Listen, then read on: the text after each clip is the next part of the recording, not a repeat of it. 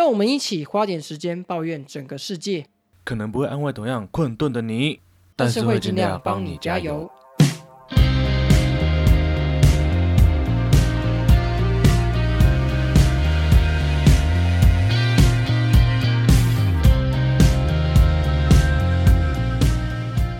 大家好，我是池春漾，大家好，我是花莲王。今天是二零二年的九月三十号晚上十一点半，哇，今天是非常晚啊！耶我终于来到吃素的最后一天了，赞！好久漫漫长夜的那种感觉，我跟你讲，你吃素最后一天，我确诊第四天，舒服舒服，真舒服。所以大家应该听出来我的声音有一点点的变化啊，多多包涵。因为吃春晚我也是拖着病体来录影，真的是惨无人道。没有一样难听，笑死。操你妈！武汉肺炎，好了，因为吃春阳确诊的关系，所以我们这一集的时间会稍微短一点点，也请大家包含见谅啦。短一点是正常的吧？你知道我们确诊之后鸡都会变短，我们节目也应该要变短一点，只有你会鸡鸡变短吧？没有鸡鸡一样宝刀未老。你是说跟某个人一样宝刀未老吗？哦，你说秋鸡狗叫，叫 哎、我发现我真的确诊唱这种比较高音，都是沙哑跟那种弹音的感觉，好可怕哦！没关系，没有人要听你唱歌，我只想听伍佰唱歌，耶、你干嘛一直 Q 五百？难道你跟他有什么未解之缘吗？我上礼拜去听了伍佰的台北场，哇，人生十大完成清单 get 其中一个了，什么十大完成前？那请问另外九大是什么？其他九大就是还没想出来。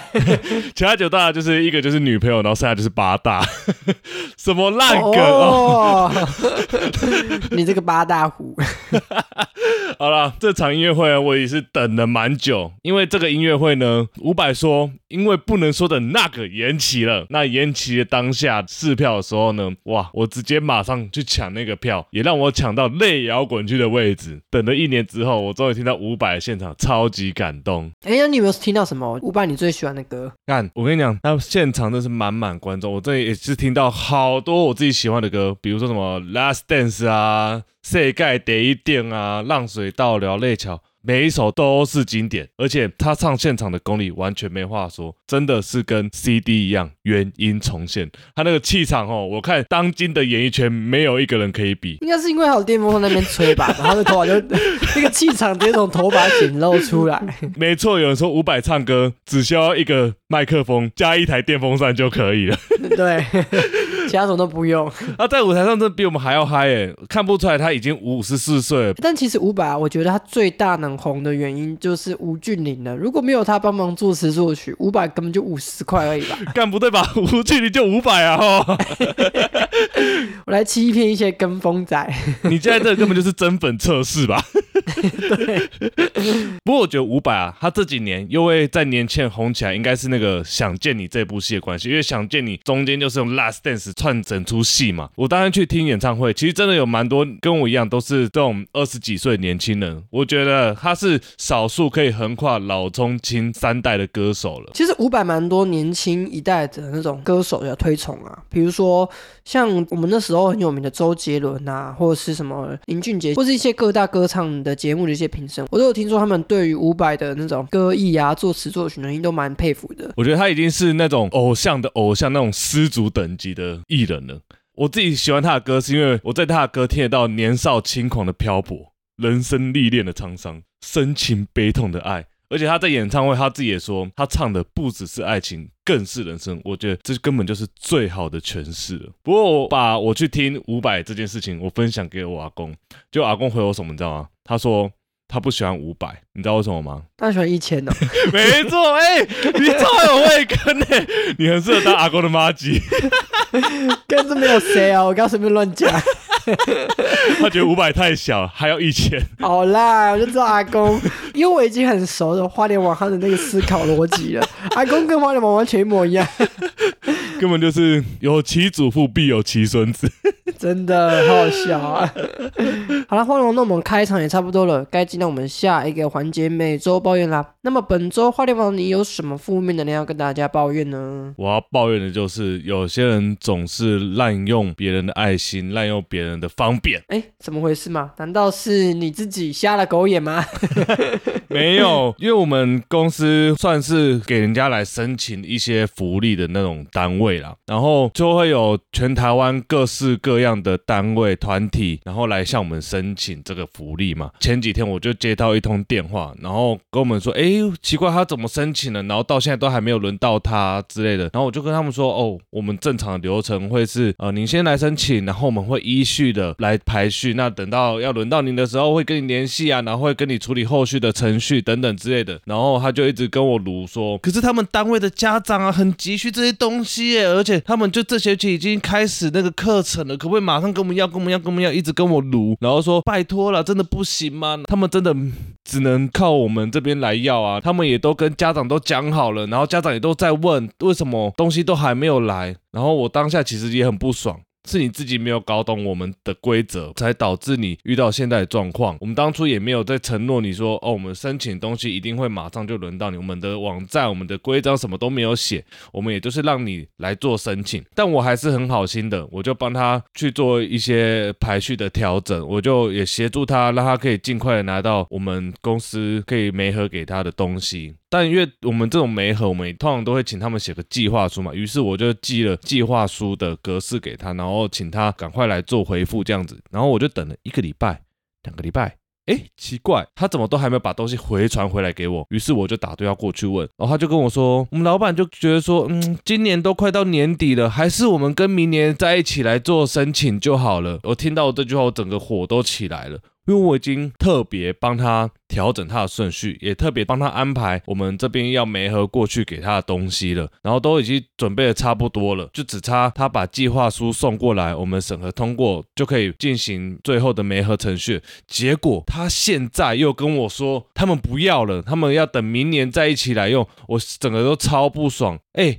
我是因为你之前央求我。我就赶快帮你安排，结果你现在跟我说你不要，你什么意思？你根本就是在浪费我的爱心，浪费我对你的同情啊！其实，在蛮多职场都会遇到这样的客人，就是他可能一开始很急，但后来的时候又因为一些突发事件说哦。其实没有这样啊，那就会觉得说，那他一开始到底为什么要表现那么一副就是兴冲冲的一个感觉，让你很紧张？但后来发现，其实有一些人为了要让别人对他比较重视，他就故意装作那种比较紧迫的感觉，但实际上他根本没有那么吃紧，他事情根本就还可以再缓一些。所以我觉得，就是遇到这种事情啊，你也许可以维持你的步调就好，不然就是要跟他再三确认。像有些地方的处理方式，我觉得就蛮不错的，比如说他可以先付一些定金啊，或者先压一些证件什么的，让他们知道说你跟我们先谈好这件事情，你必必须要先付出一。点代价，不然就是干都只有我们在忙，到最后没有成立这个合约的时候，你就拍拍屁股走人。我觉得那你不爽，然后他对方也没有什么感觉的样子，真的会让人家觉得心情不好。其实我当下也有跟他再三确认说，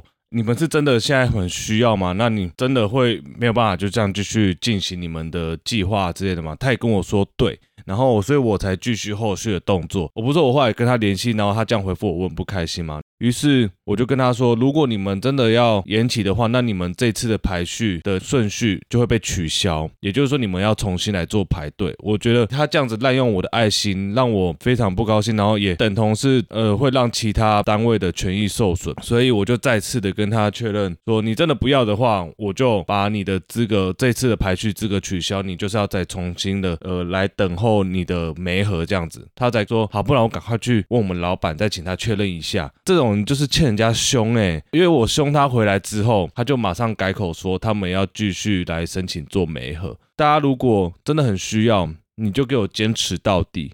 不要滥用别人爱心，这样是一个非常没有道德的行为。好了，我的抱怨就到这边，希望各位不要成为那个令人讨厌的客户哈。那接下来就换到吃春样你的抱怨了，请问你本周要抱怨什么呢？哎，我在开场的时候，我不是提到我确诊嘛？然后本周呢，我刚好也就是要抱怨我确诊的事情啊。干烦不烦啊？还在确诊？大家都确诊完，就你还没确诊。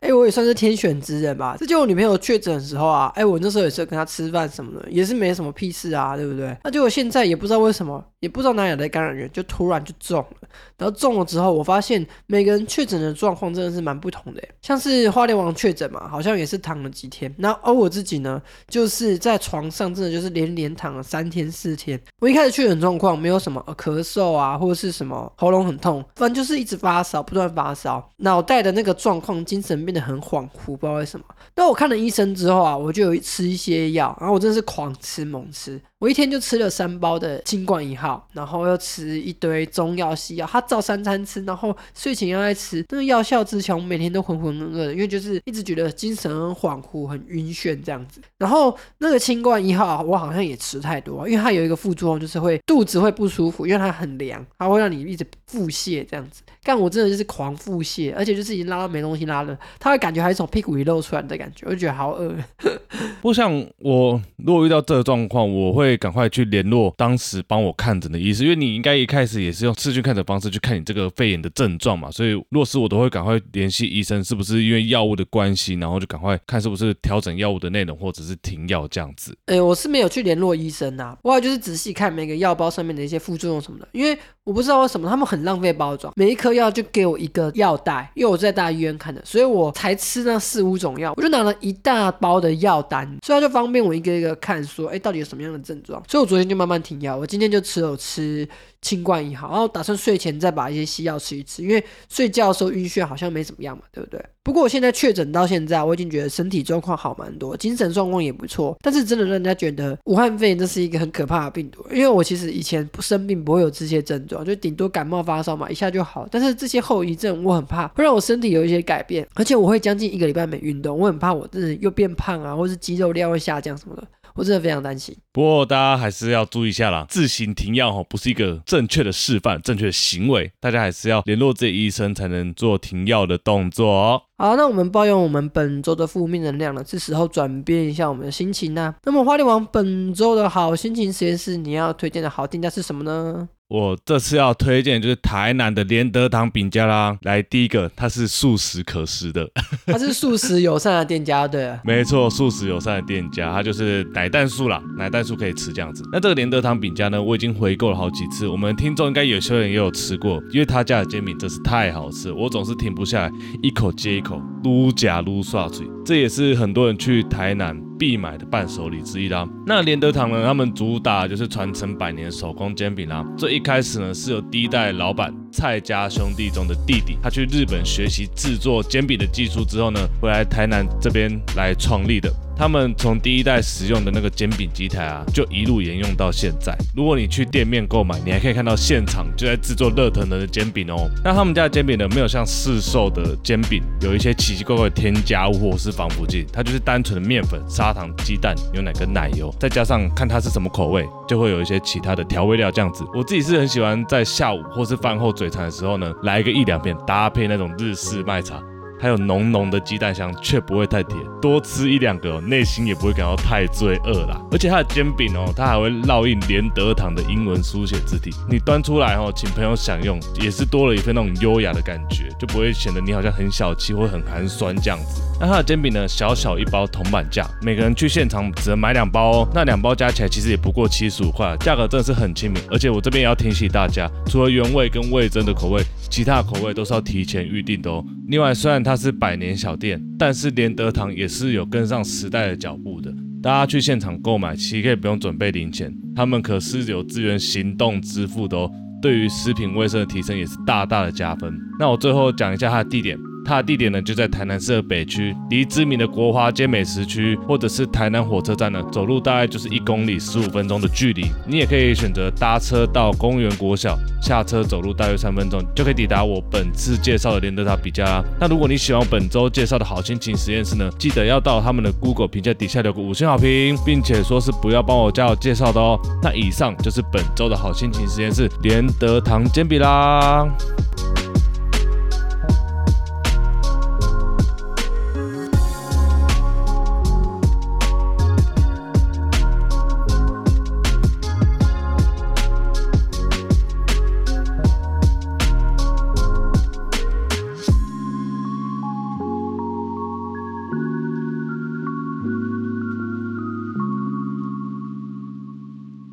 感谢花莲网介绍本周的好心情实验室连德堂煎饼。好了，那么第一则国外时事一体是奈安呢？女扫墓四十三年才发现不是亡父，竟埋陌生男人。这一个新闻呢，不知道大家有没有听过呢？因为其实大家应该都会有扫墓跟祭祖的经验嘛。其实不只是台湾或者什么中华文化区，其实一些国外啊，他们也会有这种扫墓祭祖的经验。不是他们不会像我们一样，会有一个固定的节日区，他们会找祭日啊，或是一些家庭旅游的时间啊，一起去做祭拜的动作。在英国呢，有一位妇人，他每年呢都会在一个固定时间去他亡故的父亲他的坟前祭拜跟怀念。到目前为止，已经四十三年了。但最近就发现，原来这些年扫墓全部扫错了。他扫的那个墓里面拜的不是他父亲，而是另一名的陌生男子，让他崩溃不已。那么为什么会发现这件事呢？因为最近呢，这个女生的一家人他们计划说，哎，还要在他的父亲的墓前立一个纪念碑。他却发现位置不够了，所以呢，他就电话去询问当地的委员会有没有解决的方法。结果却在这个过程中意外得知啊，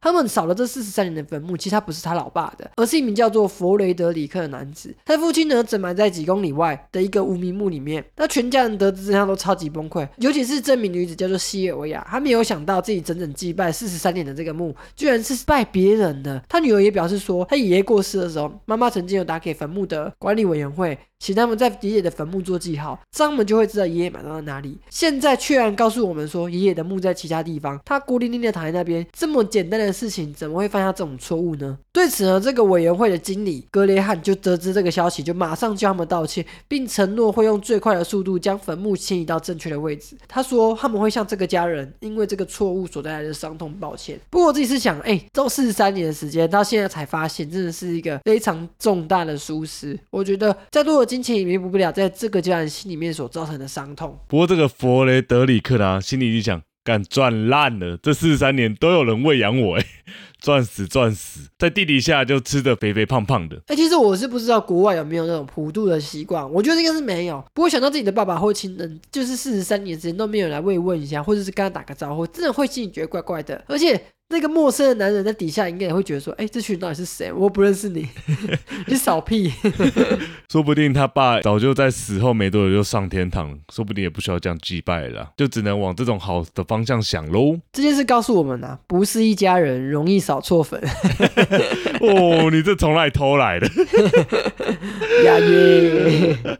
好，我们本周国外实施议题的部分就到这边，接下来就是我们中场推荐 podcast 时间，请问。吃吹啊！你本周要推荐什么 podcast 呢？我本周要推荐的 podcast 叫做《杀时间机器》，它是用主持人蝗虫还有大雷一起主持的节目哦。那你生活中是不是会有像是那种通勤啊、健身这些有些琐碎又难以利用的时间呢？而通常这种时候，我们就一定要听一些爽快好笑的来杀杀时间吧。所以今天吃春阳我就要推荐一位最专业杀时间的 podcast 节目《杀时间机器》。气那么蝗虫和大理两位主持人呢，他们都是演艺圈的从业人员，节目中时常邀请到艺人界的大咖来跟主持人拉。赛，他们自己呢也常常找一些闺蜜好友啊，一起来搞笑耍白痴。如果你是喜欢听那种轻松好笑又有质感的节目，那么《杀时间机器》一定会符合你的要求。而我自己最喜欢的一集节目是第三季的 EP 三十七，《师者传道授业解惑也》。未必哦，跟阿嘎还有小 King 一起主持的节目。那因为最近刚好是教师节嘛，他自己他们就聊了令他们印象深刻的老师。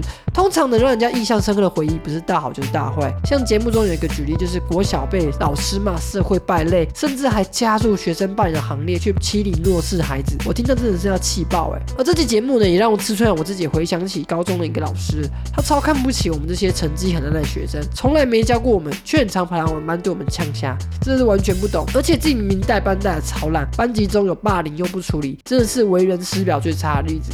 真的很希望全天下老师都能长命百岁，但这些烂老师除了长寿之外，还要百病缠身。好了，那么以上就是我本周要推荐的 Podcast 节目《杀时间机器》。如果你喜欢我的介绍，那一定要亲自去听听看哦。听完呢，也要在 Apple Podcast Mr. Bus 底下给他们留下五星好评，然后再去追踪后面的 IG 或是脸书专哦。那么以上就是我要推荐的 Podcast《杀时间机器》。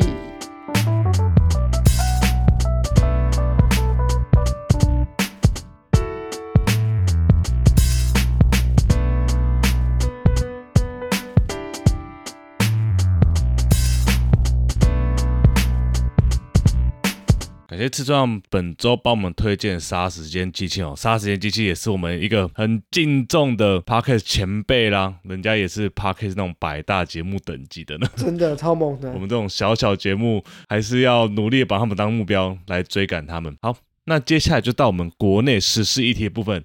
第一个就是脏话的吉祥物来啦，这是脏东西吗？哎、最近脏话吉祥物真的是闹得沸沸扬扬，大家都在讨论，真的很好笑。那么彰化县政府呢，它近日举办他们志愿服务吉祥物姓名甄选的活动。这个活动呢，经过一番激战之后呢，冠军终于出炉了。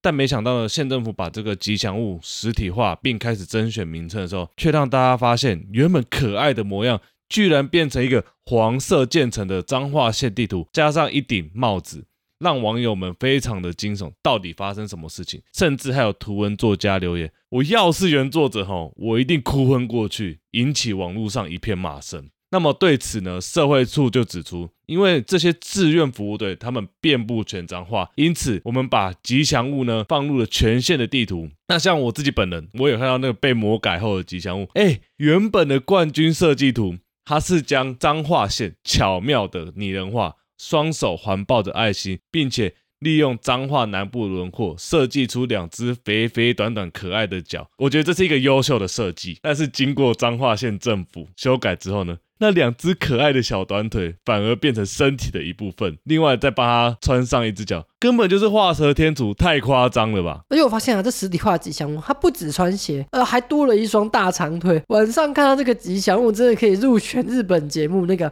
毛骨悚然撞鬼经验里面的一个角色了。这什么脏东西，阿辽喂，五告恐怖哦。真的是笑死哎、那大家一定想说，这个魔改后的吉祥物怎么跟原本的长得差那么多，对吧？我们有去找这个吉祥物命名甄选活动的授权同意书啊，原来是如果这些作品呢经过评选入选之后呢，这个作品的著作财产权约定就会归属于彰化县政府，而且创作者不能行使他的著作人格权。彰化县政府可以就原创作者的设计进行修改，以进行后续的活动及商业应用。同时，彰化县政府有重置。公开展示相关等等推广工作的权利，而且他们可以不用另外通知，另外给他的报酬，等于是彰化县政府规挖棚归去，然后直接把它变成一个丑不拉几的一个吉祥物，哎，而且这种事情啊，在这种国家征稿的地方，也不是什么少见的事情啊。超多地方征稿的时候都会附上这个条款，就要可以直接拿走整晚设计，然后随随便他魔改啊。像这种事情，其实在什么公家机关啊，或者什么学校啊里面都很常见，就是他们会甄选一个设计，然后条款里面都会附上说，哎，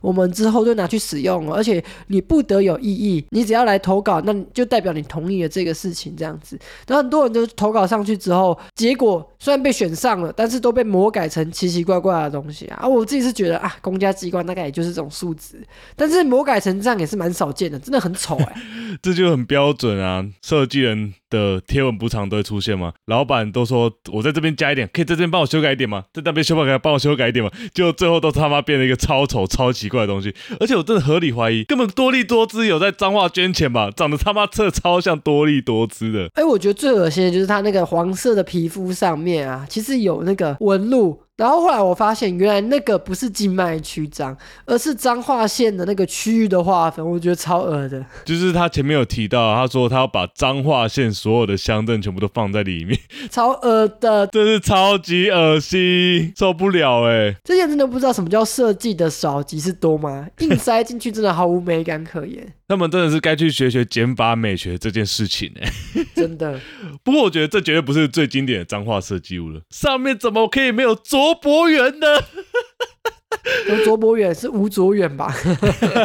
当县长是吴卓远，唱歌是卓博源是吧？对，没错。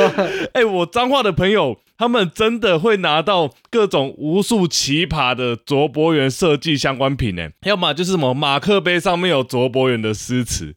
要么就是什么一本书就翻开背面又是卓博远的诗，真的是卓博远无所不在，吴卓远我婆赞，完蛋完蛋，要被各个 Julia 粉退战了。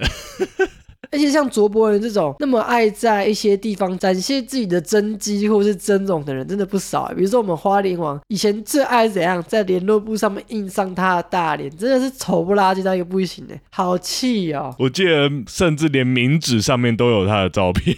我在想，到底是 要烧给祖先呢，还是把他的照片烧一烧？我真的是不知道该怎么办呢。难怪花莲的名字都卖那么好，都很想烧花莲文本。没错，好了，我们还是不要对我们的花莲王那么不尊敬，毕竟我自己也是花莲王的，小心我自己等下就遭受天罚。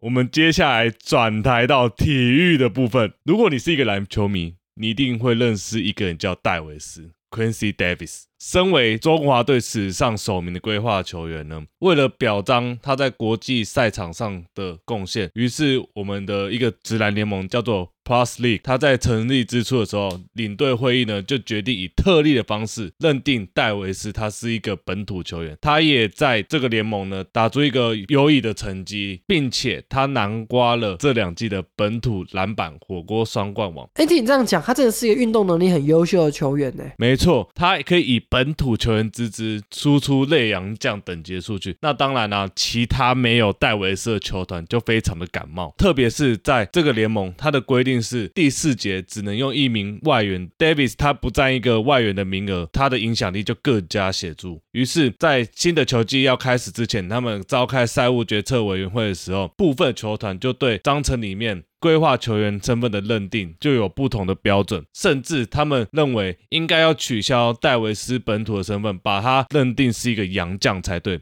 哇，那这件事情就引发大家的哗然啦。这些没有戴维斯的其他五队球团，他们自己就发一个声明，他们认为规划球员就应该认定为新台湾人，而不是本土。每一队都应该有这样的名额。那戴维斯他自己本人就表示，如果他不能以本土身份上场的话，他就考虑高挂球鞋退休。那随后，戴维斯所属的新北国王他们也发表声明力挺戴维斯，他就是本土。联盟方他的看法是什么呢？联盟的执行长诶也是黑人，装熟黑人啊！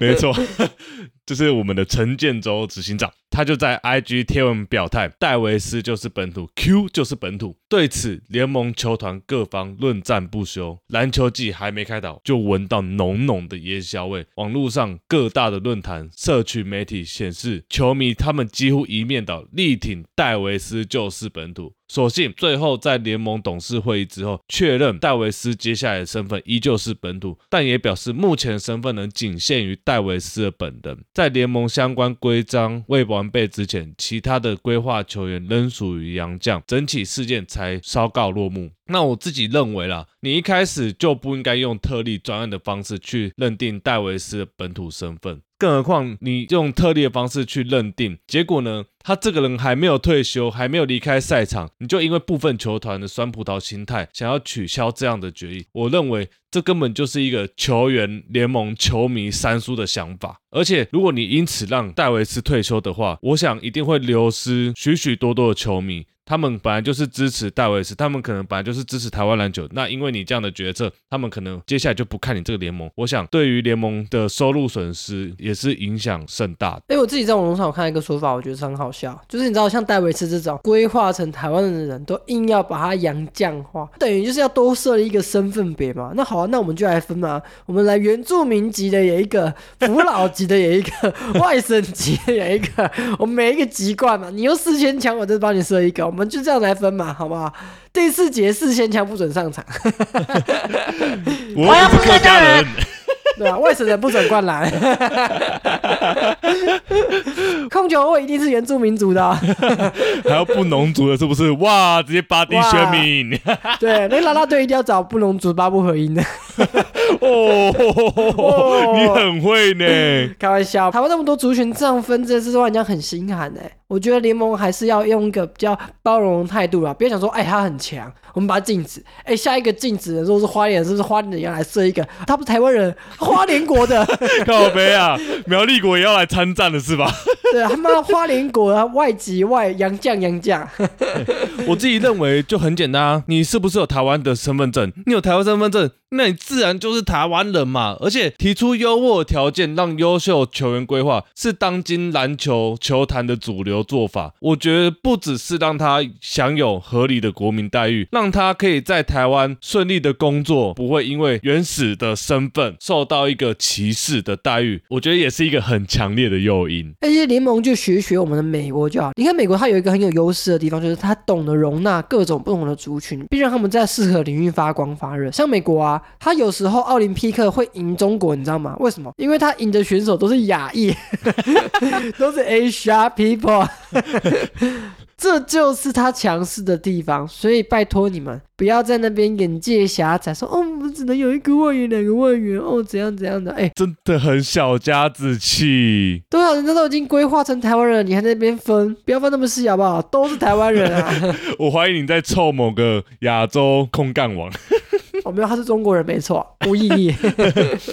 我觉得这也是台湾未来必定要面临的课题啊，因为台湾就是一个多元的社会族群嘛，就像你刚刚讲的，有原住民、客家人，然后有扶老人嘛，而且我们现在越来越高的比例是新住民，从越南啊、从泰国、东南亚这些地方来的，我们应该要一视同仁，把他们当做我们自己的一份子，这样才会让我们台湾更加强大。好了，希望联盟可以尽速的将规章完整，不要再发生这。种荒唐的事情了？那么我们就来到我们今天最后一个新闻，什么？连地方妈妈都要涨价了吗？难怪大家都要强力升息来压制这个通膨的部分。你是讲我们的三锅臭妈妈吗？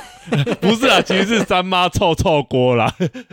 真的是在臭哎。好，那就是我们的平价小火锅的霸主妈。哎，我其实不知道是霸主啊，反正就是知名的小火锅店三妈臭臭锅呢，他也受不了这波通膨的来袭，宣布要涨价二十块，最低的火锅价位呢，从原本的一百三变到了一百五。哎，其实我以为三妈臭臭锅已经没有人在吃了。我后来看网络上的留言，发现其实好像真的还目前还蛮多人在吃的。因为我想说这几年啊都没有在路上看到三妈臭臭锅，都看到改开大呼过瘾。就我自己有上网去看一下目前双北地区的店面，哎，其实双北地区还有至少五十间店，让我蛮意外的。我想说土城啊这边从来都没有看到，我都有看到冒牌或什么辣辣臭臭锅，都没有看到正牌的三妈臭臭锅。不过我自己观察北部，与其吃这种店家帮你配好的小火锅，其实更流行吃那种自己的现煮的刷刷锅。哎，比如说像什么前都啦，或是王品的这种十二锅，每次经过店门口。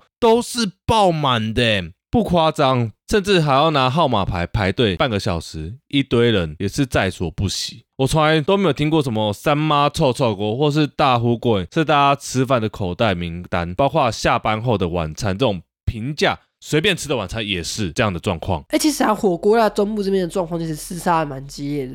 像其实花莲王刚刚有提到，就是这种现煮的涮涮锅，自己能涮肉片的那种锅类，其实在台中很受欢迎。台中超多火锅都要爆炸，什么万客石锅啊，或是你在路边都可以算看见的什么石头火锅啊。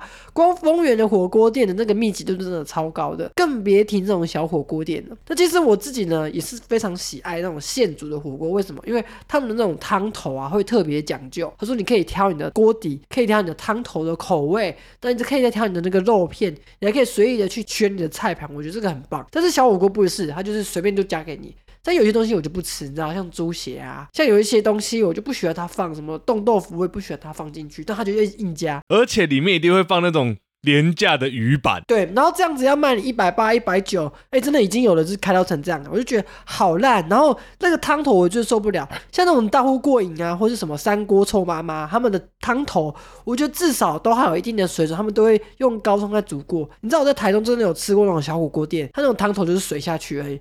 这种清水的东西就叫你煮，超烂，我真气到不行哎！而且这种店都会用那种不知道放了几百年的那种红茶，看到那个红茶永远都是满的那个状态，不知道是不是前一天晚上营业结束之后让它继续转，然后隔天继续卖，真的觉得这个品质真是堪忧啊！哎，但我觉得那其实是小火锅店的一个醍醐哎，它煮的是那种廉价红茶嘛，然后就是会有一些小苍蝇飞来飞去那种酱料区，然后那个葱啊，永远都是要干干扁扁，然后。看起来就是没什么活力的葱麦里面，而且有的还会给你切不断，就超长一条。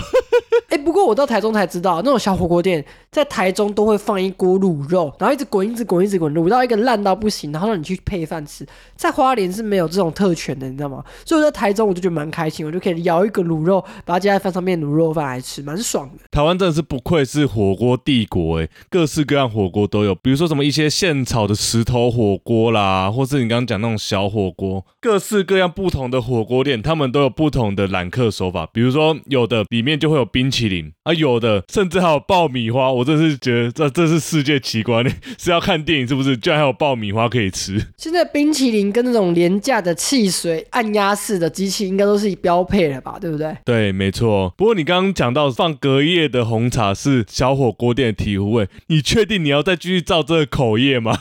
你不要忘了，你上一集抱怨的是什么？你抱怨你吃的是蟑螂脚，你就不要下一次给我喝到酸掉的红茶，要么就是里面有小生物的红茶，我他妈一定会再笑你一次。我还是闭嘴好。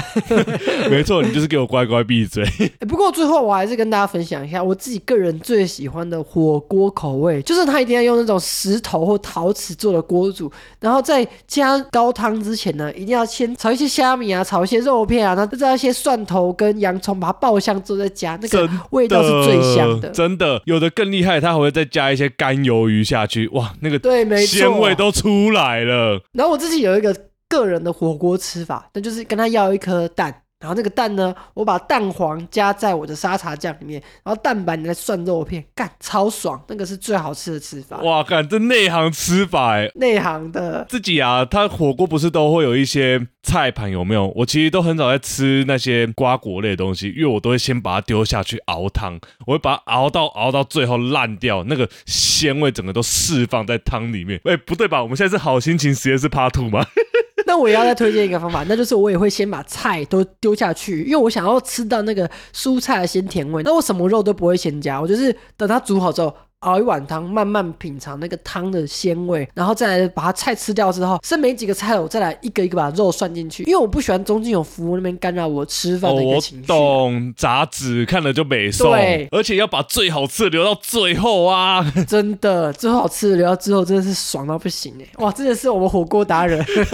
哎，我那我想问一下，你是喜欢吃硬的豆皮，还是那种泡软的豆皮？当然是软的啊！我不喜欢硬的，硬的硬邦邦，吃起来很嚼劲，我觉得很讨厌。我喜欢吃那种软到不行的。你就是一个吃软不吃硬的人。我喜欢吃那种泡了大概五秒、十秒那种半软半硬的口感。哎，两个都有，我全都要，全都要。我不喜欢。哎，不过你其实豆皮就有很多类型的种类啊，像是你在那种卖场买，它就会比较偏白，然后它很软，然后煮起来就是软趴趴那种，我就超爱那个。但是有的地方的那种豆皮是那种超硬啊，我不知道什么，而且它比较偏褐色，它煮起来又超硬，嚼劲超多，我就不喜欢。我知道你在讲什么，你好像是在讲角螺吧？有那种小块的、大块的，然后看起来就炸比较久的那一种的豆皮嘛，对不对？这真的是豆皮有很多种，但是最后不就是泡软都变豆皮吗？没有，它吃起来口感是不一样的。我喜欢吃的就是那种它煮起来可以拿去凉拌那种，我觉得很赞。哇，真的是不对吧？现在已经半夜十二点多，我现在口水一直狂滴，怎么办？听众好像也是晚上九点半听到这一集，他们听完应该是肚子赶快去吃火锅吃一波。真的去那种深夜火锅食堂，哎，他们应该给我们夜配金的吧？真的，台中超多，现在大家来一起去吃。不过像我自己其实就很少吃十二锅，因为我的薪水可能还是比较适合吃那种三妈臭臭锅啊。不然请十二锅爸爸找我们夜配好了，我他妈一定暴吃一波，吃到全身有火锅味，晚上也没关系。我就直接睡，隔天继续吃好不好？直接变成火锅人。我跟你讲，台中十二锅啊真是没一个能打的，因为比石头锅好吃，真是一大堆。我在台中随便抓到一大把，下次就带大家来到我最喜爱的火锅店，就在台中，在宗教大附近，一定包你满意。那去高雄就要吃韩总机最喜欢的汕头火锅了。汕头火锅我上次吃完，我觉得感觉还不错，可以再试试看。这样 不对吧？我们刚刚这样子没有套好，王品爸爸不会想来找我们叶配了。他可以找我们叶配牛排啊，我觉得王品牛排很赞。陶板屋也是不错的吧？谢谢你，王品人。谢谢你，谢谢你叶配人。好，我们今天节目也差不多到这边啦。那么希望大家听完最后的这个部分呢，不要肚子太饿，然后又吃了一些宵夜。那你变胖真的不是我们的锅哦，绝对是火锅的锅，我们要去端火锅了，同声端午，哎，呆呆呆呆呆，新生画面。